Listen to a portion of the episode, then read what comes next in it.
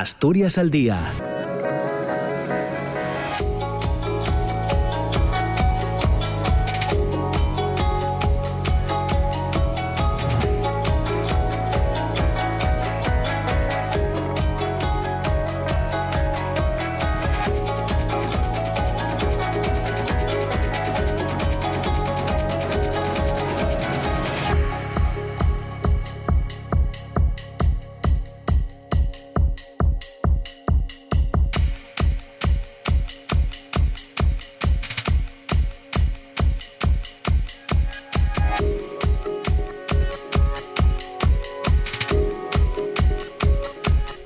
¿qué tal? ¿Cómo está? Muy buenos días. 9 de la mañana y dos minutos. Bienvenidas, bienvenidos. Comienza Asturias al Día en este jueves 17 de junio. La consejera de Educación, Carmen Suárez, confía en que en el inicio del próximo curso escolar haya noticias positivas y ya exista un porcentaje de alumnos que estén vacunados contra el coronavirus. Así lo decía ayer miércoles durante una visita a Morcín, donde la consejera además recordaba que todo ello dependerá de la planificación de las autoridades sanitarias. Carmen Suárez explicaba también que las nuevas medidas de seguridad que se van a poner en marcha eh, el próximo curso 2021-2022 garantizará la total presencialidad de los jóvenes en las aulas con la distancia interpersonal necesaria. Ya saben eh, todos ustedes, eh, lo comentábamos precisamente ayer con las centrales sindicales, que hace unos días, hace la pasada semana, el director general de personal docente, José Manuel López Guerrero, presentaba precisamente a los sindicatos las líneas generales de la organización del próximo curso en sus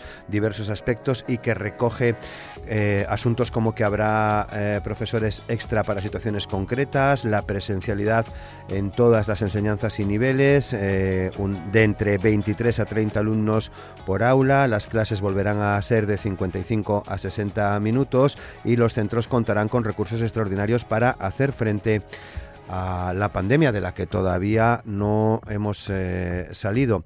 En relación a la educación, les contamos también que el consejero de Industria, Enrique Fernández, señalaba también ayer que la formación profesional en su conjunto es una potente palanca para contribuir a la transformación del tejido productivo y a la mejora de la competitividad empresarial, además de ser una herramienta imprescindible para combatir la realidad del desempleo juvenil, cuyas cifras, decía el consejero, no son asumibles. En su opinión, este objetivo es una de las prioridades de del Gobierno del Principado y recordaba que así viene recogido en la Estrategia Industrial de Asturias de 2020, en la que se apuesta eh, por el desarrollo de la FP Dual con contrato o la modificación de los ciclos formativos para adaptarse a los nuevos perfiles eh, profesionales. Todo esto también tiene que ver con el anteproyecto de ley de formación profesional que pasaba ya el primer filtro esta semana del Consejo de, Ministros. Respecto a ese anteproyecto, la consejera Carmen Suárez destaca la importancia de que toda la FP sea dual y la necesidad de, intensificar la colaboración entre el sector productivo y el sistema educativo. Eh, desde la Consejería, el director general de Enseñanzas Profesionales, Javier Cueli, tras asistir a la reunión convocada por el Ministerio de Educación y Formación Profesional para presentar a las comunidades el nuevo anteproyecto de ley orgánica de ordenación e integración de la FP, eh, adelantaba que es un proyecto, un anteproyecto ambicioso que apuesta por la FP dual, la orientación y la innovación como ejes eh, principales. Eh, también se argumenta desde educación, desde Asturias, que toda la FP debe de ser dual, entendiendo por dual la colaboración entre empresas y centros educativos para la mejora de la formación y de la empleabilidad del alumnado. Hoy abordamos eh, estos eh, dos asuntos que tienen que ver con la planificación del próximo curso 2021-2022 y también con ese anteproyecto de ley de FP. Lo sometemos hoy a la opinión de Roberto García Morís, diputado en el Congreso por el Partido Socialista y secretario de Formación e Impulso Ideológico de la Federación Socialista Asturiana, y a los eh, eh, y a las diputadas de Partido Popular, Gloria García y Podemos Asturias, Nuria Rodríguez en la Junta General del Principado, también a la opinión del diputado de Ciudadanos en la Junta, Luis Fanjul. Asturias al día, con Roberto Pato.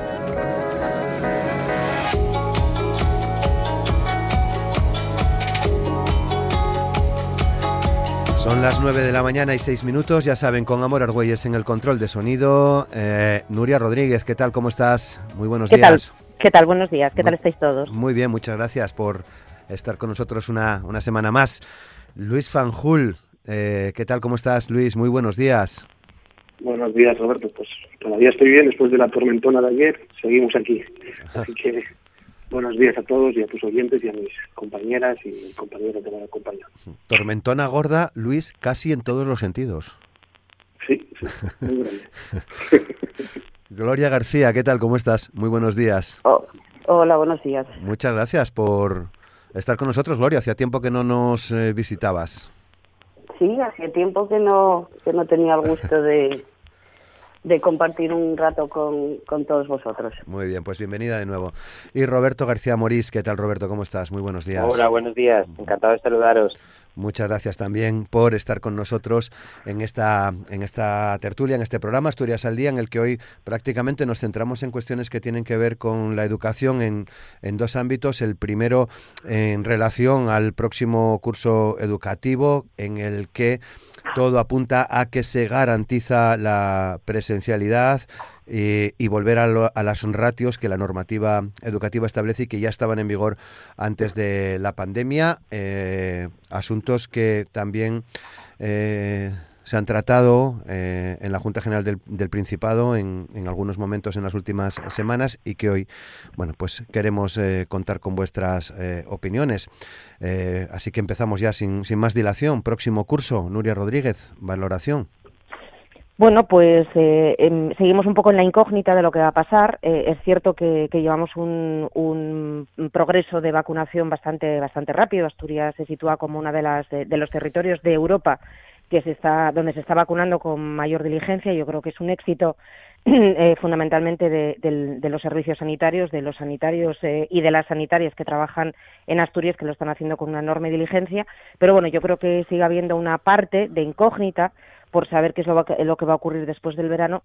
Y obviamente, bueno, pues como tú bien decías, eh, hemos tratado en la Junta General algún asunto eh, al respecto de esta cuestión y yo creo que la mayoría de, los eh, grupos parlamentarios, de los partidos políticos, bueno, pues considerábamos, ayer lo hacíamos notar, lo, lo, lo expresábamos en la Junta General, que después de esta situación tan dura que hemos vivido durante el, curso que ya acaba, bueno, pues eh, hubiese estado muy bien por parte del, del gobierno asturiano que se aprovechasen esas potencialidades de las bajadas de ratios, de contratación de más eh, personal que hubo durante este año y que consideramos que es eh, indispensable, bueno, pues sobre todo en una, en, una, en una educación pública asturiana que ha sufrido mucho en las últimas décadas y que tiene que ser recompensada de alguna manera. Cuando hablo de la educación pública asturiana, obviamente no lo hago de manera impersonal, sino que me refiero en primer término al profesorado y también al alumnado y a las familias, ¿no? Yo creo que bueno que esa, esa circunstancia debería de aprovecharse como se está aprovechando en otros territorios, en otras eh, comunidades autónomas, donde efectivamente se van a mantener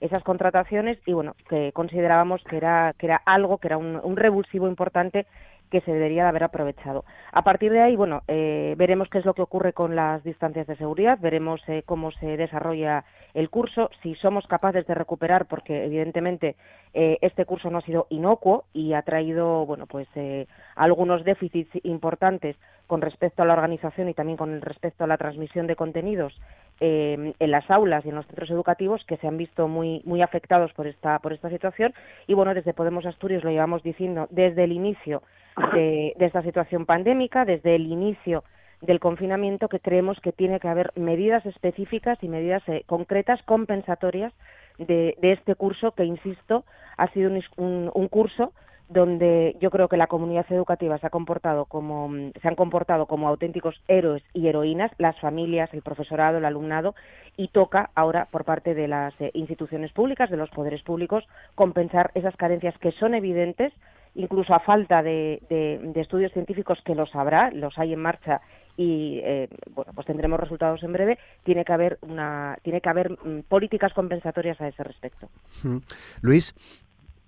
Pues sí eh, yo creo que como acabo de decir Nuria la gran mayoría de los grupos en la junta estamos de acuerdo en que en que el curso pasado ha sido un curso bueno bastante atípico con bastantes deficiencias y que no se puede continuar en el que viene, ¿no?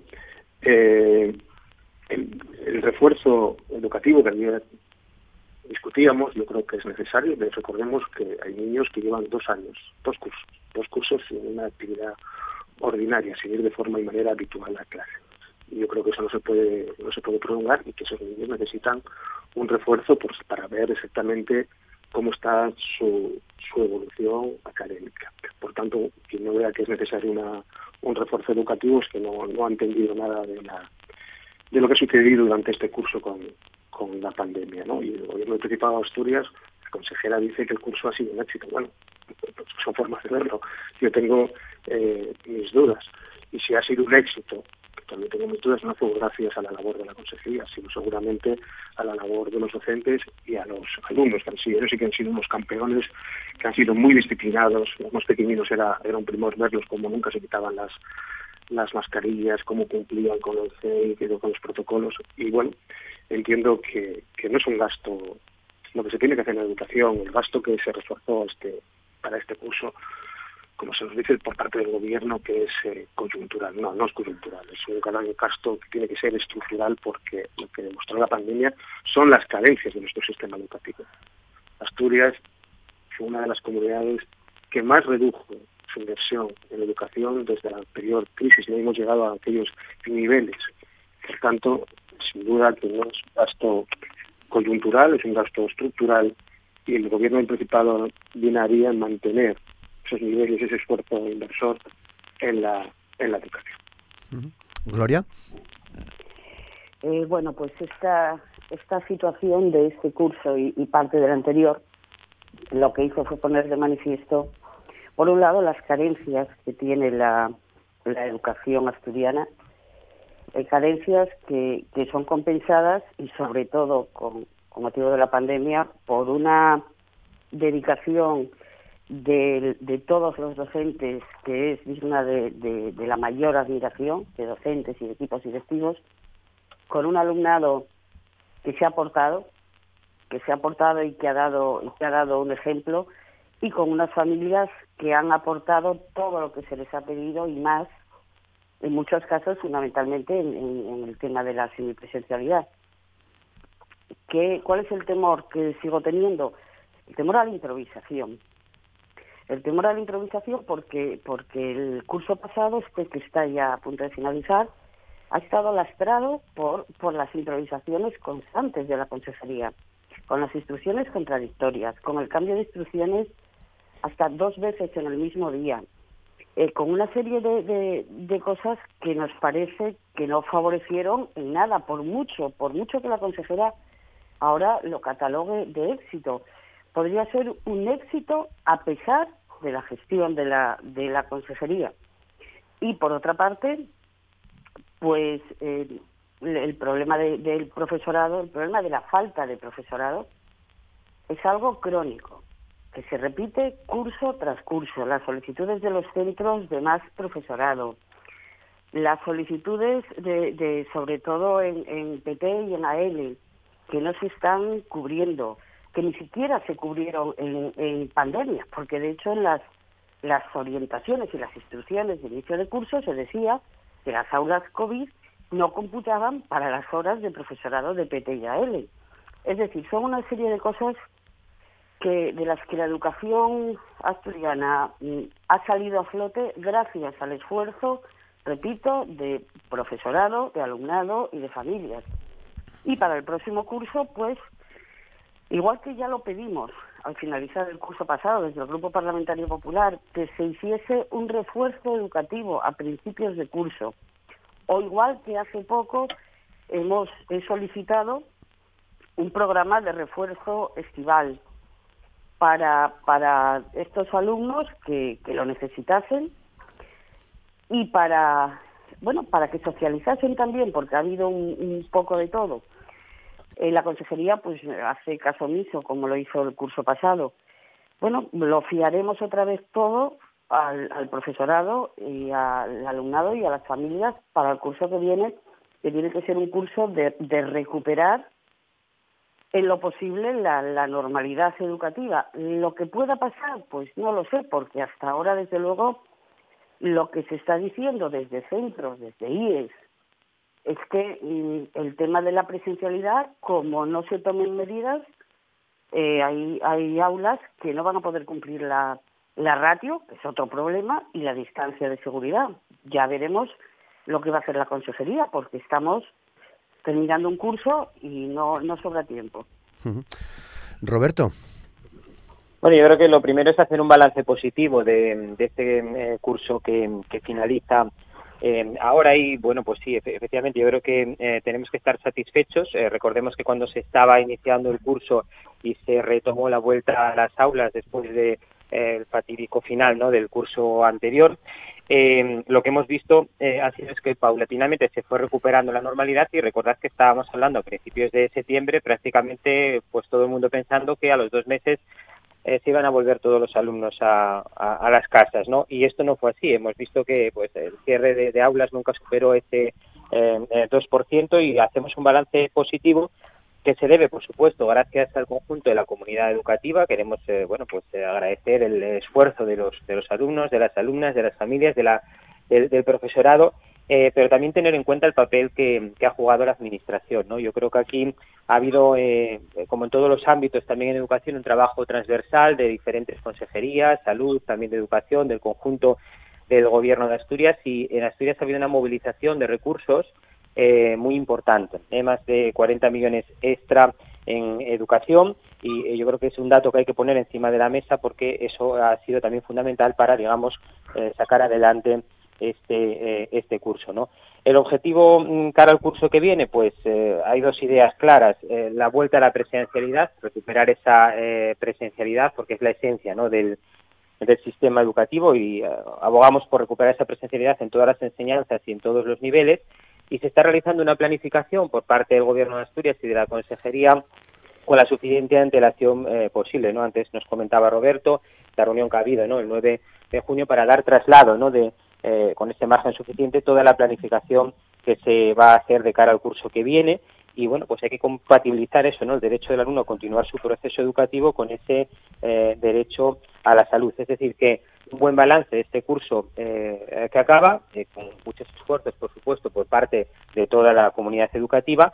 Y bueno pues estamos satisfechos y bueno pues en sentido positivo a cómo va a avanzar este nuevo curso que, ya se está planificando y que insistimos eh, tiene que recuperar esa presencialidad eh, totalmente.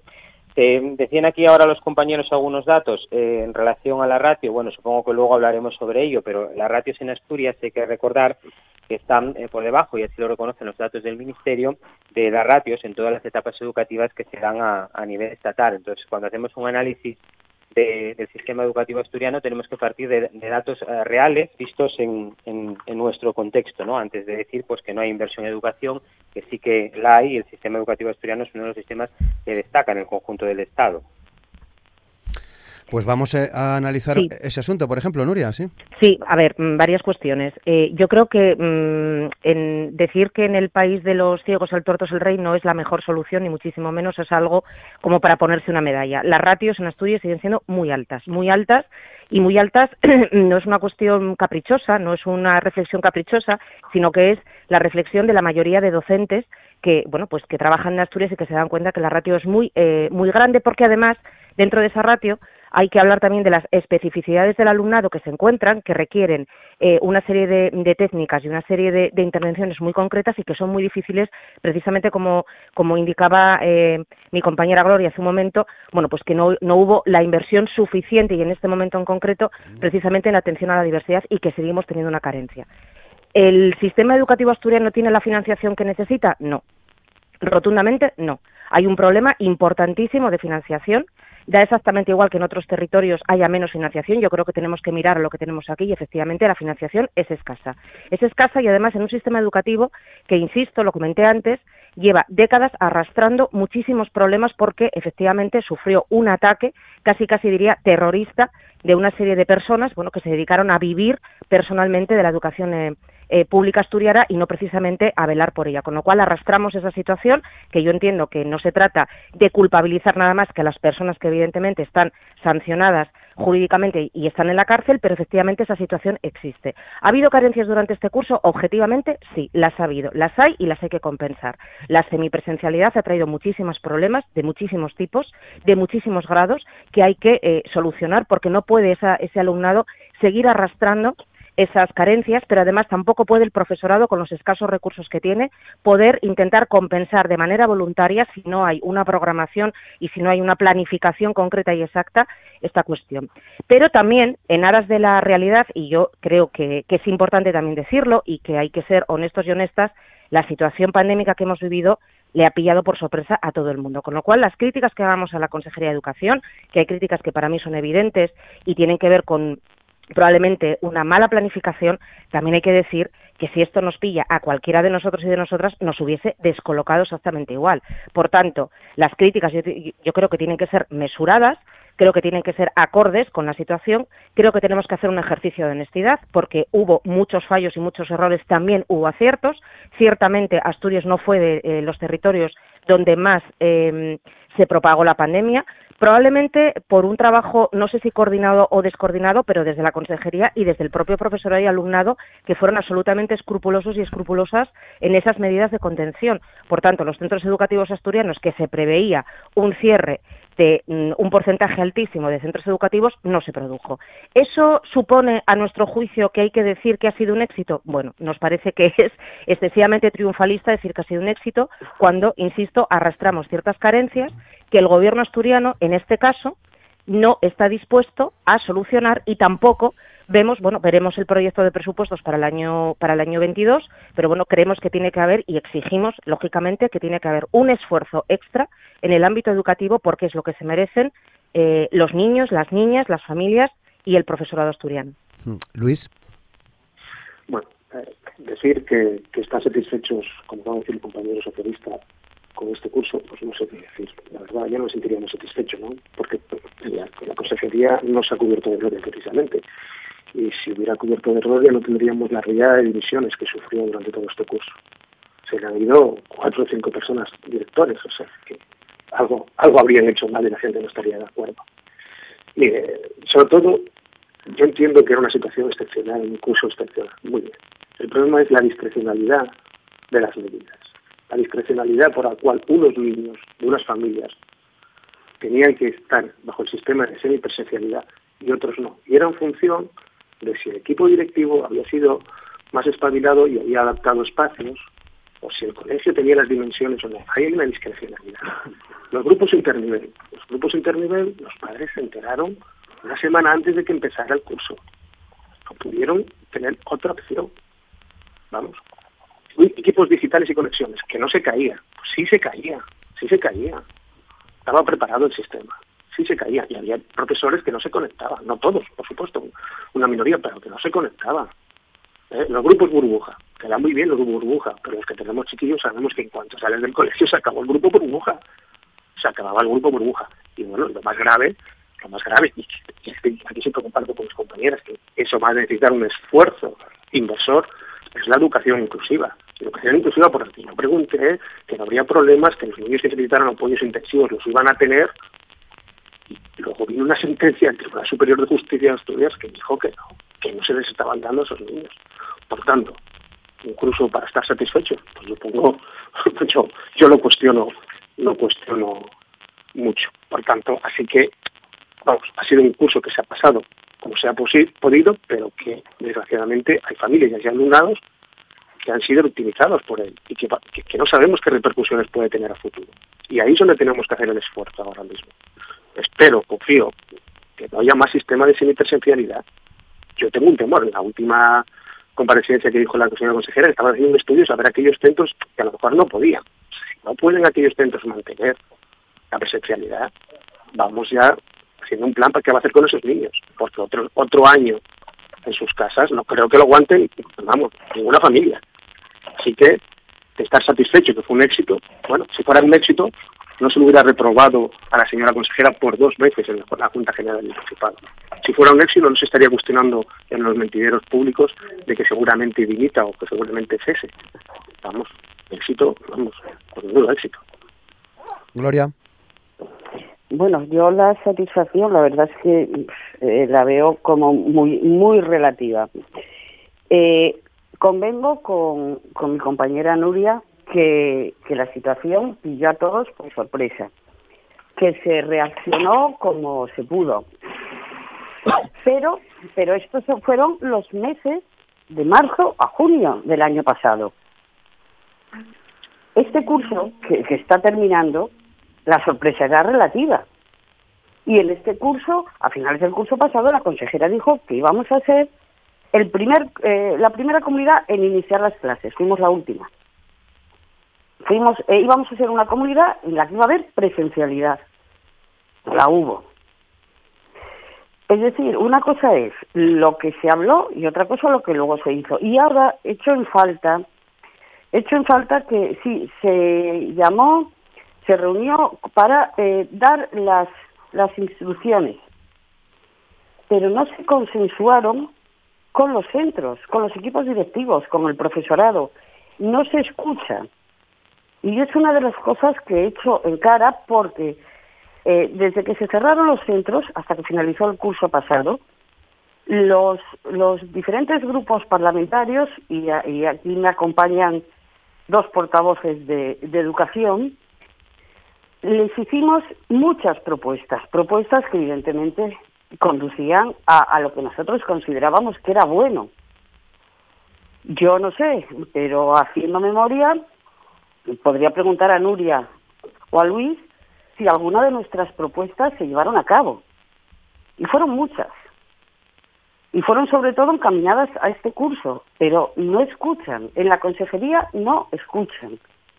Y a lo mejor, si se hablase con, nosotros, con los otros grupos y sobre todo con los centros, pues igual las medidas que se adoptaban, no sé si serían al 100% efectivas, pero desde luego serían unas medidas que estarían acordes con la opinión de los centros. Y yo es lo que eché en falta y lo que sigo echando en falta. Y eso lo están supliendo profesorado, equipos directivos, porque las medidas anti-COVID de los centros, quiero recordar que las tomaron, tuvieron que ejecutarlas equipos directivos con ayuda de ayuntamientos. Ahí no hubo más intervención. Entonces, el tema de, la, de semipresencialidad de las clases eh, telemáticas, bueno, todos sabemos el problema que hay con las conexiones de Internet, con los equipos obsoletos, con equipos, sí señor, se dieron equipos, pero mire, hice una pregunta hace unos meses, cuando se inició el curso, y le pregunté a la consejera cuántos, cuántos ordenadores habían salido directamente, cuántos equipos de la consejería. Me dijo cero. Es decir, que las cosas salieron bien porque hubo la, una comunidad educativa que fue a bloque para intentar que saliese bien. Y por otro lado, se está hablando mucho de la ratio. Se saca mucho a colación que si la ratio de Asturias es, es muy baja. Bueno, vamos a ver, no, no, no nos vamos a engañar al solitario. La ratio se coge con el número de alumnos y número de centros. Y en Asturias hay mucho colegio rural. De modo que evidentemente en el colegio rural no hay problema de ratios. Las ratios los hay en centros urbanos. El problema de ratios. Entonces, no nos queramos engañar sacando una media entre alumnos y centros. Hay mucho colegio rural, mucho hay unitarias y hay, claro, todo eso a la hora de hacer cuentas cuadran. Pero es, es un cuadrar engañoso. Las quejas por las ratios son constantes. Y el profesorado, pues se necesita profesorado, pero es que se necesita de siempre. Porque si fuéramos centro por centro, veríamos que, por ejemplo, los equipos directivos que tienen derecho a unas horas semanales para las funciones directivas, en la inmensa mayoría no pueden poner esas horas en sus horarios, porque como no hay profesorado, tienen que dar muchas más clases de las que le corresponde, e incluso en ocasiones coger tutorías. Entonces, eh, no queramos vender, vender algo que, bueno, que se, que se viene abajo con, con facilidad. Roberto, sí, sí, sí, adelante, sí. Es que estaba, estaba pensando a ver si acababa Gloria, sí. Adelante, Roberto, sí. Gracias, Roberto. Que, eh, esto, vamos a ver, no va de cubrirse de gloria ni de, ni de ponerse medallas, ¿no? Cuando yo hablo de un balance positivo, ¿no? De este curso que va a acabar, yo os digo la pregunta, ¿de verdad cuando se volvió a las aulas en septiembre y con las eh, expectativas que había eh, de inicio de este curso, de verdad mm, nos pregunto si no estáis realmente satisfechos de cómo ha ido el curso en Asturias, de cómo hemos conseguido acabar eh, el curso en Asturias y cómo ha evolucionado este curso. Yo por lo menos estoy satisfecho y no es un, mensaje triunfalista. Y estoy satisfecho por el papel, por supuesto, de toda la comunidad educativa Sí, sí, perdón, voy a acabar mi intervención. os, doy la, palabra. No, pregunta eh, pero además, además eh, bueno, luego tendréis vuestros, vuestros turnos, ¿no? Es decir, yo pregunto, yo creo que tenemos que estar satisfechos de cómo evolucionó, decía, por supuesto, la comunidad educativa, pero también todas las medidas que se fueron, porque las medidas no caen del cielo, es decir, las medidas se van coordinando, se van estableciendo, se van transmitiendo y luego se van adaptando a todos los centros y a todas las casuísticas. Eso se llama planificación, en unas veces con más antelación, otras veces con menos antelación, porque los tres habéis reconocido que estábamos en una situación eh, de pandemia y en una situación complicada a la que hay que hacer frente. Es decir, que esto no va de cubrirse de gloria, va de gestionar los recursos de la mejor manera posible para que el impacto de la pandemia sea el menor y eso es lo que se lo que se hizo. Por supuesto que la idea ahora es recuperar la presencialidad de la educación, lo hemos dicho en, muchas ocasiones y ese mensaje que se está trasladando desde la Consejería y desde el Gobierno de Asturias, porque el sistema de semipresencialidad no fue un sistema propuesto por el, Gobierno de Asturias, pero fue el sistema que hubo que, digamos, adoptar eh, para bueno pues la situación que eh, tenía este curso y que había que garantizar que la gran mayoría de alumnos estuvieran en las aulas. Y eso nos deja también algunos aspectos positivos no hemos eh, visto la reducción de la brecha digital algunos avances en nuevas tecnologías también en la formación de, del profesorado.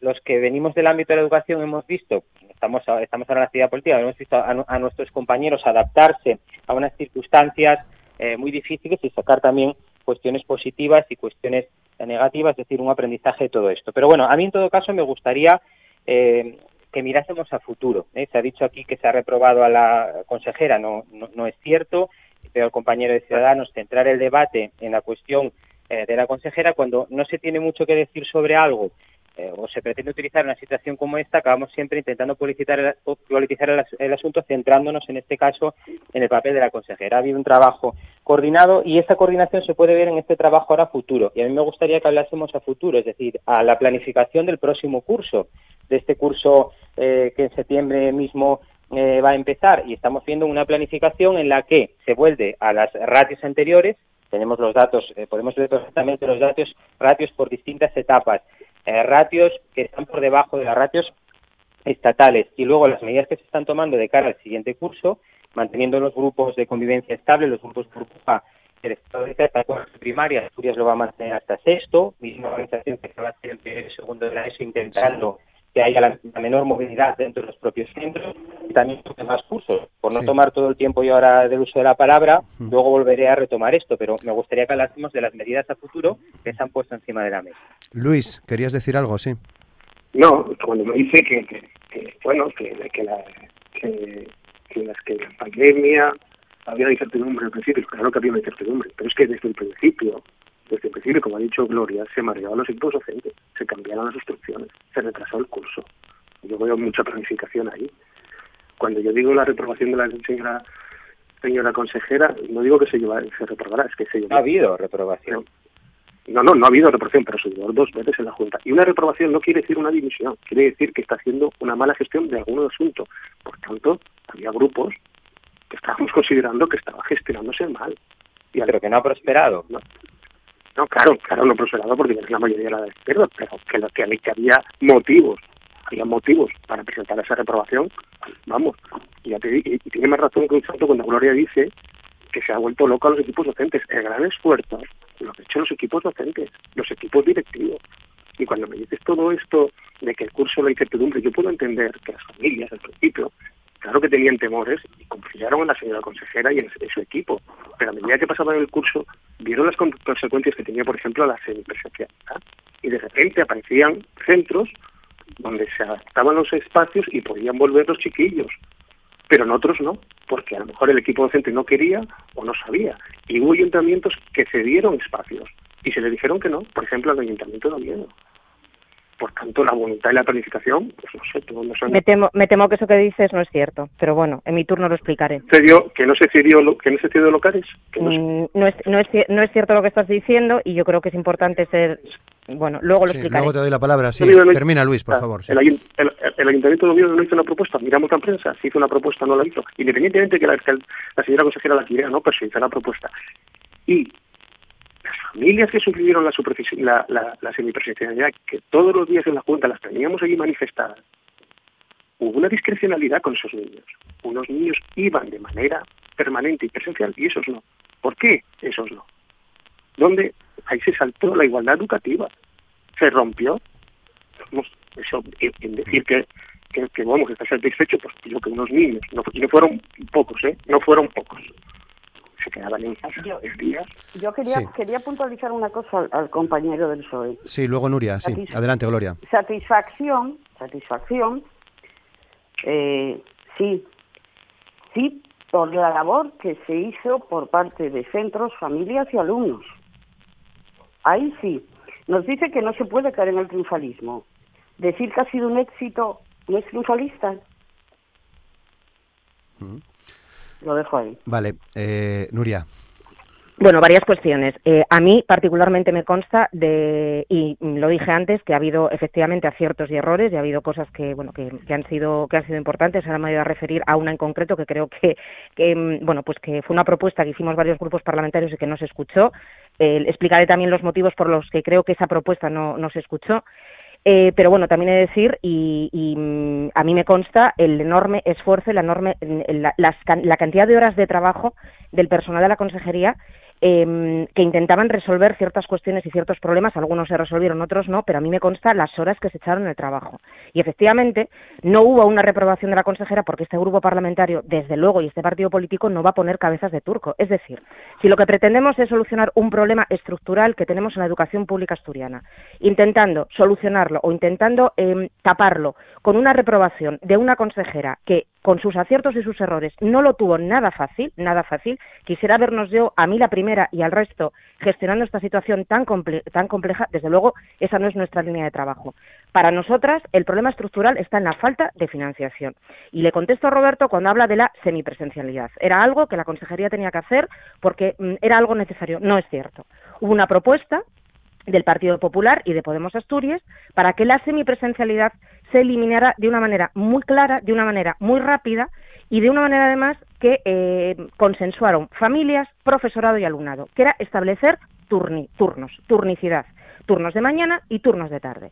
Si se hubiese contratado más profesorado, si se hubiese permitido que un alumnado, porque además hay un alumnado en secundaria que obviamente, bueno, pues ya tiene bastante independencia, que suele acudir a lo mejor a las actividades deportivas solos o solas, es decir, tienen capacidad para poder ir a los centros educativos solos y solas, bueno, pues podrían haber acudido por la tarde si se hubiese contratado más personal.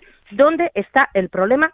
Central. ¿Dónde está el problema neutral? La falta de financiación. Y ahí yo no puedo, no puedo estar de acuerdo con Roberto cuando dice eh, bueno, pues que mm, mm, la mm, educación pública asturiana es de las mejores valoradas porque no es cierto. No es cierto. Tenemos una falta de financiación importantísima. Y en algún momento, en algún momento, el eh, gobierno que esté en el, en el poder en ese momento va a tener que hacer un esfuerzo de inversión, un esfuerzo eh, económico importante y notable, porque si no vamos a seguir arrastrando esto durante décadas. Y lo que ocurre es que al final una potencialidad que tenemos en Asturias fundamental y que es la potencialidad que nos va a ayudar a todos y a todas a salir de una permanente crisis en la que vivimos, la estamos dejando escapar. Por tanto, el problema de la semipresencialidad se podía haber resuelto sin lugar a dudas, pero en este caso el Ejecutivo y ahí la Consejería de Educación estaba atada de pies y manos porque si no tienes financiación no puedes ejecutar ciertas cuestiones, bueno, pues no se escuchó a los grupos parlamentarios que dijimos contrátese más personal,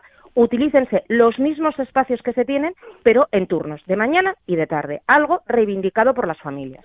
Y con, y con esto finalizo. Con respecto a la cuestión de los espacios eh, bueno, que fueron ofrecidos por el Ayuntamiento de Oviedo. Bueno, la mayoría de los espacios no cumplían ni con la mínima normativa exigida para dar una clase.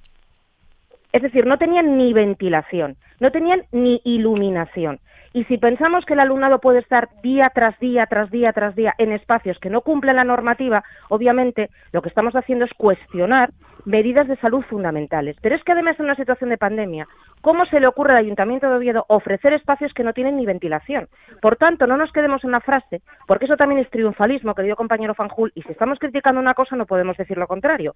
Se ofrecieron espacios eh, mm, los cuales los que se podían utilizar eran mínimos. Y lo digo porque me consta y porque sé Mm, con nombres y apellidos qué espacios ofrecieron. Por tanto, eh, criticar esa función, bueno, me parece mm, que no es, eh, no es honesto y con esto finalizo. Que los ayuntamientos hayan tenido que poner eh, esfuerzos, inversión y parte de su trabajo para solucionar este problema, hombre, hombre, era lo, era lo mínimo, era lo suyo. Aquí todo el mundo tenía que trabajar de manera coordinada. Otra cosa es si se coordinó bien, pero de manera coordinada para solucionar un problema sobrevenido y que ha causado muchísimos conflictos. Roberto. Sí, bueno, puntualizar una cuestión a la compañera Gloria, yo he hablado de eso, he hablado de un balance positivo de, este curso. Yo creo que el esfuerzo inversor, eh, siempre todo es mejorable, por supuesto, Nuria, pero el esfuerzo inversor en educación en, Asturias es, muy importante. En esta pandemia, insisto, esa movilización de 40 millones eh, extra, pero eh, no solo eso, es decir, que ahí están los datos de las escuelas rurales que se desarrollan y se mantienen en Asturias. Tenemos incluso algunas escuelas que se mantienen abiertas solo con cuatro alumnos, es decir, que hay que analizar el, sistema educativo asturiano en su conjunto, es decir, lógicamente es inevitable comparar los datos con lo de resto de comunidades eh, del Estado para saber un punto, el punto de partida en el que estamos y eh, analizarlo de una manera eh, más objetiva. vamos a ver, no quedó más remedio que el sistema de presencialidad y ahora se vuelve al sistema de, de presencialidad. Y bueno, al final hemos visto también cómo a los centros educativos se les dotó también de recursos extraordinarios para los gastos generados eh, por el COVID. Eh, recursos que se van a mantener también, es decir, eh, para esos gastos estamos hablando de todo lo que tiene que ver con, con limpieza, eh, personal de comedor, gel hidroalcohólico, equipos de protección individual, algunos que ya se han adquirido algunas de estas cuestiones y otros otros nuevos. También las direcciones generales están evaluando las distintas casuísticas que se dan en los distintos centros, es decir, que vuelve a la ratio se va a atender a las necesidades sobrevenidas eh, que existan en, nuestro sistema. Decir, que está haciendo un esfuerzo de planificación importante de cara eh, al curso que viene y yo creo que tenemos que centrarnos en eso, en la recuperación de la presencialidad, porque la presencialidad lógicamente es eh, bueno pues garantía ¿no? para, para que no haya diferencias entre los distintos niños y niñas y en, nuestros jóvenes. Pero el sistema de semipresencialidad que hubo que adoptar fue un sistema que funcionó bien. Es no, decir, la comunidad educativa, no, Roberto, no. hubo una adaptación, bueno, pues con sus también, eh, el balance que nosotros hacemos del curso, ya os digo que es un, un, balance eh, positivo. Hmm. Bueno, 9 y 44. Establecemos un último turno para cerrar este. Perdona, perdona. Sí, sí, ahora te doy la palabra, pero para ir cerrando ya, que os quiero pedir una opinión sobre la, el anteproyecto de ley de FP. Adelante, Luis. Primero una puntualización. Sí, sí. moción sobre la semipresencialidad, que se votó en la Junta General de Principado, la presentó Ciudadanos. Por tanto, y ahí se, se, muchas posibilidades. Se decía la posibilidad de la turnicidad, de adoptar horarios, se decía la posibilidad de las aulas espejo, se decía la de utilizar otros espacios. Sobre el Ayuntamiento de Oviedo, bueno, tiene 52 eh, espacios centros municipales. No decía que no lo obligaba al Ayuntamiento, a la Consejería, a que la Consejería los inspeccionó y había algunos que, y también, por eso, por cierto, en la inspección también fueron las AMPAs. Y una AMPA, habló conmigo, dijo que centro ya que la sala estaba adaptada. Por tanto, si un instituto y un centro que estuviera cerca permitía que los niños no fueran clase y pudieran, no, estuvieran en su casa, mejor opción que esa, pues oye, cualquier cosa. En todo caso, en todo caso. Falta de recursos, vamos, eso es indudable, es que es indudable. Todos los años, todos los años tenemos problemas con el transporte escolar. Todos los años. Todos los años tenemos problemas con el tema de, eh, los profesores y las sustituciones. Todos los años. Por tanto, vemos en la Junta General todos los grupos que tienen déficit de inversión, que esto no es coyuntural, es estructural, es estructural. Y si queremos tener una educación de futuro para Asturias, que yo creo que es una de las tablas de salvación de nuestra comunidad en muchos temas, en el tema de la natalidad, en el tema de la repoblación, tenemos que hacer un esfuerzo en el sistema educativo. Tenemos que hacer un esfuerzo en el sistema educativo. Y creo que ahora posteriormente vamos a hablar de la FP. Sí, os voy a pedir una opinión. Es un tema importantísimo. Claro. Eh, Nuria, eh, por cerrar ya esta primera parte. Sí, mm, mm, yo mm, insisto, eh, la cuestión de la semipresencialidad tenía eh, una solución que no se quiso adoptar. Eh, bueno, yo creo que, que nos queda una, un trayecto muy importante y bueno, un curso que va a ser muy expectante, pero vamos a ver, eh, efectivamente, cuando lo que decía, lo que decía ahora mismo Luis tenía toda la razón es decir, hay un problema permanente, año sí, año también, con eh, el transporte educativo, que eso tiene que ver más con la voluntad política incluso que la, con la financiación, sino con la voluntad política de investigar y saber qué es lo que está ocurriendo y poner los puntos sobre las IES, pero es que además también sabemos que después de estas oposiciones que va a haber, que empiezan este sábado, día 19, de secundaria, bueno, pues va a haber eh, docentes a los que se les dé unos pocos días para organizarse y para, y para acceder a su puesto de trabajo. Es decir, eh, cuando se decía que había falta de planificación, hay una parte de crítica que yo creo que es importante recoger y asumir y que es importante planificar. Entonces yo mm, eh, ni los extremos ni el extremo de que todo ha sido un desastre nos vale, pero tampoco el extremo funcional, eh, eh, triunfalista. Creo que hay que tener un término medio porque ese término medio es el que nos va a hacer avanzar correctamente para mejorar la situación. Sí, Roberto, solo una cosa, sí. 10 segundos. Eh, yo, yo no me sitúo en el lado eh, triunfalista, me sitúo en el, en el lado moderado y la semipresencialidad no puede sustituir a la enseñanza presencial, pero fue necesaria en este contexto epidemiológico. Que se podría haber solucionado, Roberto. No, Nuria, nos deja algunos aspectos positivos también. Digitalización de las aulas asturianas de un salto espectacular. Es invirtieron más de 3 millones de, euros. La formación de profesorado en esta materia también dio un salto espectacular. Se ha reducido la brecha digital y, sobre todo, se han puesto en marcha, bueno, pues muchas otras nuevas competencias y trabajo colaborativo entre el estudiante que también tienen su eh, parte positiva. Es decir, no nos quedemos con todo lo negativo, destaquemos también mm. eh, lo que podemos aprender de situaciones tan difíciles como la pandemia. Sí, Gloria. bueno, sí, para, para finalizar, eh, respecto a la semipresencialidad, eh, se pudieran tomar medidas que no se tomaron. De Totalmente de acuerdo. De hecho, a final de curso, hace un par de meses, por poner un ejemplo, ¿eh? Hmm. A raíz de un informe que hicieron los inspectores que se les mandó a los centros, a decir, informar favorablemente sobre la semipresencialidad, no fue más, iban con consignas y de hecho había mucho descontento entre ellos. Pues eh, dijeron que 11 centros iban a cambiar a presencialidad. ¿Y qué hicieron? Pues por ejemplo, el IES de Lugones, milagrosamente apareció un espacio al lado del IES. No se pudo haber hecho eso a principio de curso, porque no se hizo nada nuevo, eso fue un espacio. Luego hay una encuesta sobre, sobre el profesorado, hay una encuesta que se hizo que era semi-anónima, y en esa encuesta, en el punto 14, era de respuesta libre. Y ahí me gustaría que se leyese, que se pudiese ver lo que opinaron libremente el profesorado, porque yo he visto unas cuantas. Era la única que no era sí o no.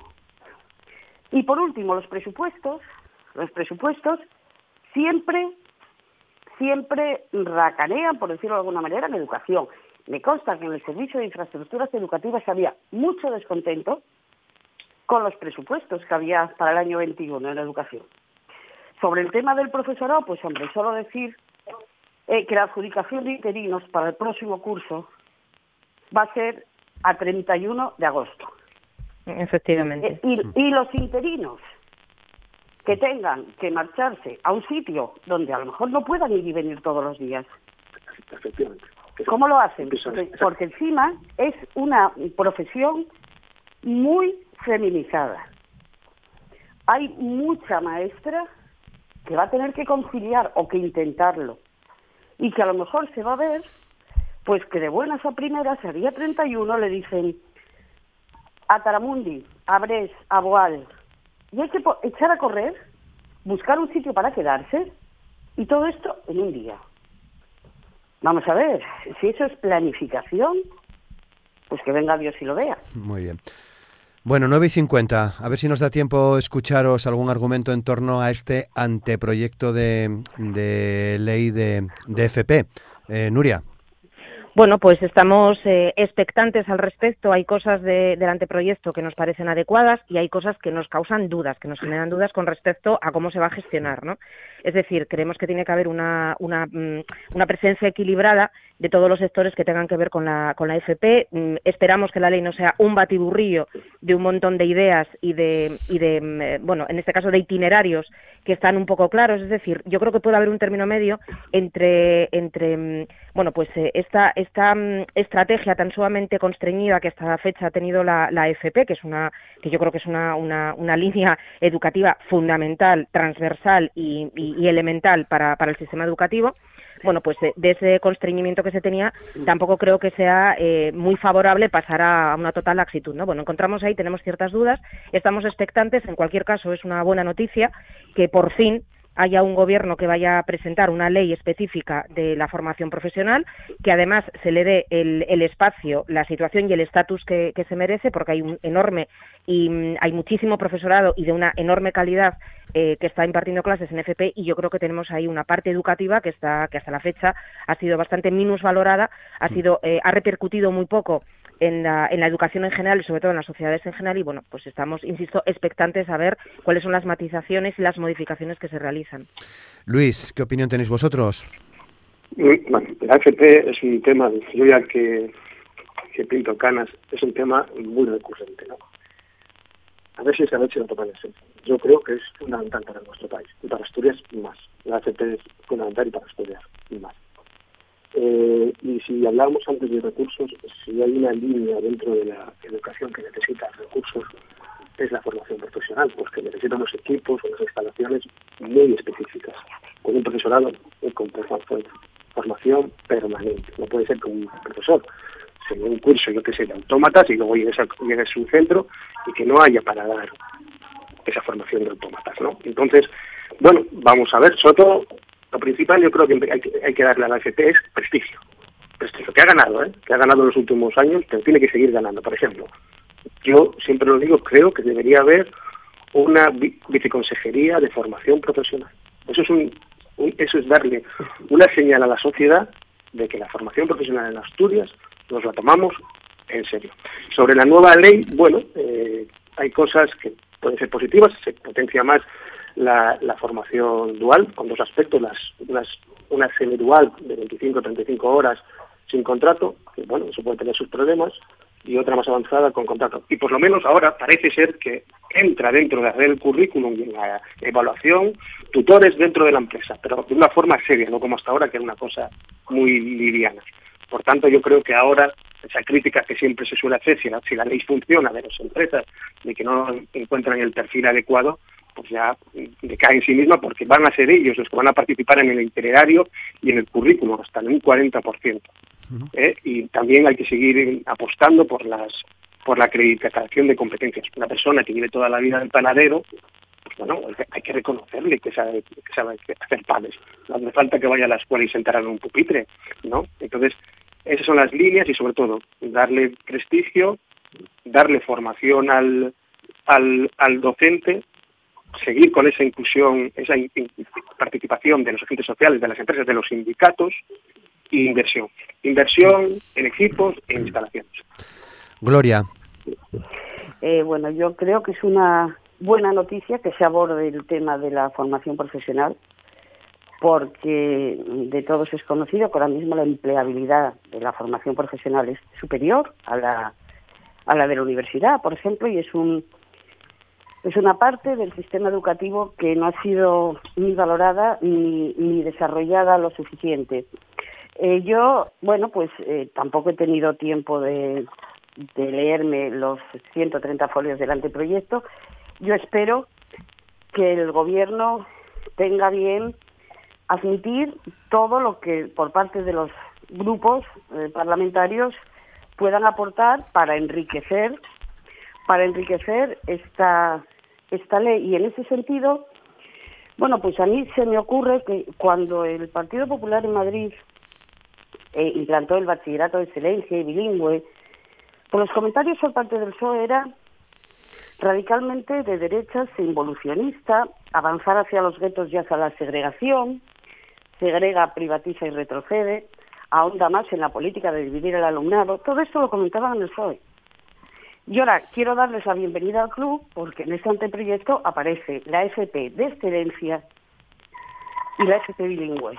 Con lo cual, bueno, siempre, siempre está bien retroceder y aprovechar lo que de bueno ofrecen los demás. Respecto a la ley en sí, pues eh, ya digo, espero que, bueno que, que llegue a buen término las modificaciones que propongan los diferentes grupos y hombre eh, ya por, por señalar algo de lo que he leído yo cuando empiezan diciendo el buen fin del sistema de formación profesional exige una estrecha alianza, cooperación y confianza entre tres actores, tres, autoridades educativas, profesores, empresas y familias. Pues ya empezamos mal. Pero sí, esta Trinidad, con su estructura de diamante, es la que confiere solidez y eficacia al sistema de formación profesional.